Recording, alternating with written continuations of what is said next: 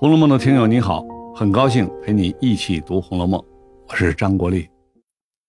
这一回啊，宝玉在挨打之后，得到了众人的极度关怀，袭人悉心伺候他，宝钗来给他送药，王夫人怕他嫌玫瑰膏的吃续了，给他两瓶香露。吃续就是吃厌烦了，吃多了开始讨厌起来的意思。他自己呢？则让晴雯去给黛玉送了两条旧手帕子。晴雯很奇怪，说：“白眉赤眼做什么去呢？”白眉赤眼意思相当于平白无故的，就无缘无故的送手帕。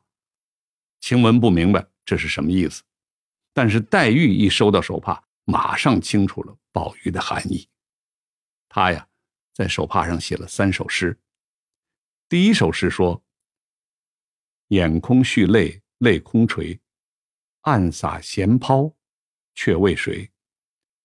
尺幅娇烧老解赠，叫人焉得不伤悲。”这首诗的大意应该是这样吧：说我的眼中满是泪水啊，泪水也在一直的流。这些偷偷流下的泪水是为了谁呢？你这一尺见方的手帕赠送给我，这叫人怎么能不伤悲呢？第二首，他是这么写的：“抛珠滚玉只偷山，枕日无心枕日闲，枕上绣边难拂拭，任他点点与斑斑。”大概的意思是，整天百无聊赖，只能是偷偷的伤心流泪。枕头上袖子边的泪水也不去管它，任由眼泪斑斑点点的到处都是。第三首他这么写：彩线难收面上珠，湘江旧迹已模糊。窗前亦有千竿竹，不是香痕字也无。大概意思是擦不干我脸上的泪，娥皇女英在湘江边哭泣大顺的事也逐渐模糊了。我的窗前。也有上千根的竹子，不知道我的泪水会不会像娥皇女英的香妃竹那样，在这些竹子上沾染上痕迹。黛玉这三首诗啊，全是关于哭泣和眼泪的。她收到手帕的时候，本来是开心的，为什么呢？因为她知道宝玉是拿自己当真正的知己，才私底下送了这手帕这样的信物给她。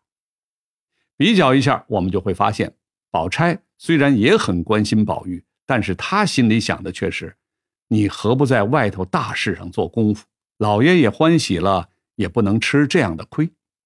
还说到底，宝兄弟素日不正，肯和那些人来往，老爷才生气。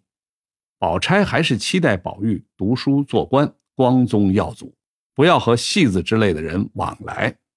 袭人也很关心宝玉。但是他却对王夫人说：“宝玉男女不分，喜欢在我们女人堆里闹，建议让贾宝玉搬出大观园住。只有林黛玉是真正理解贾宝玉的精神世界的人，她绝不会和宝玉说这样的话。这样一来呀，林黛玉是贾宝玉唯一的知己。当然，每个人看事的角度也是不同的，所以晴雯送来了手帕，让林黛玉感到惊喜。”但是他又写了这三首哭哭啼啼的诗，他自己解释了一个原因，就是他不知道自己和贾宝玉将来会怎么样。其实还有更深层的原因，这还要从开头神瑛侍者和绛珠仙草的故事说起，一直说到两个人最终的结局。这些呀，我就不急着把话都替您说完了，你可以结合全文再琢磨一下这三首诗。好了，我是陪您读《红楼梦》的张国立，我们下次再会。